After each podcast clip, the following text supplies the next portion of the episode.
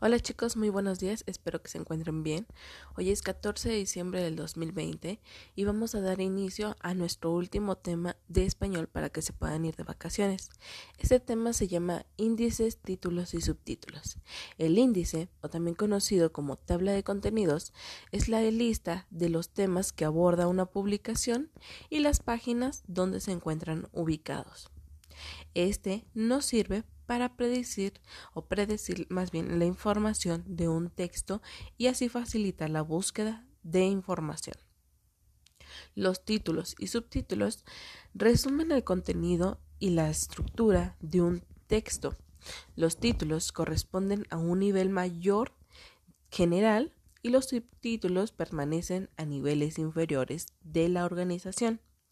Está distribuido entre títulos y subtítulos una muestra de comparación jerárquica de los textos. ¿Qué quiere decir entonces? Que el índice en sí es la tabla del contenido el cual va a abordar un, no sé, una revista, a lo mejor un libro, a lo mejor una enciclopedia, a lo mejor nuestros libros de texto gratuitos que son para, para la educación, entre otros aspectos. Ese índice o tabla de contenidos tendrán todos los temas o subtemas que, podríamos encontrar. Por ejemplo, en un libro de español, eh, en este caso, el tema es español y su enseñanza.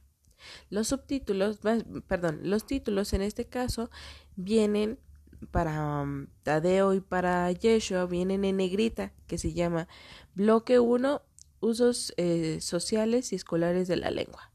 Y los subtítulos son nuestra lengua, el alfabetismo, dentro y fuera, de la escuela, se puede hablar en esta clase, etc. Imaginemos que queremos investigar sobre las ranas. Entonces, donde lo podríamos encontrar sería en un libro de los animales. Entonces, a lo mejor los temas que ahí vienen de, dentro de ese libro que acabamos de encontrar eh, podría ser todo tipo de animales. A lo mejor los temas serían la mariposa, las ratas, las ranas, eh, a lo mejor viene este, los perros, los gatos, etc. Y, en cada subtema de estos temas, a lo mejor viene qué, qué, qué hace ese animal o cómo, cómo es ese animal, qué sonido hace ese animal, dónde viven, si son ovíparos, si son vertebrados, etcétera, etcétera. Entonces, esto es lo que nos permite o lo que nos ayuda a un índice. La función de los índices es como brindarnos la información de una manera más práctica para que nosotros la podamos encontrar. Ahora, en su cuadernillo de trabajo van a encontrar una actividad que dice lee el siguiente ejemplo de índice y luego contesta las preguntas. La primera pregunta es ¿en qué libro hay información sobre ortografía? Entonces van a tener que leer el índice que se encuentra de su lado izquierdo y el índice que se encuentra en su lado derecho. Uno habla sobre la lengua española y sus temas son introducción, castellano o español, historia, dialectos, apéndice, este, clasificación genética y ortografía y bibliografía. Entonces, en el segundo habla sobre los usos sociales y escolares de la lengua, la expresión oral, la enseñanza de la lengua escrita en los primeros grados.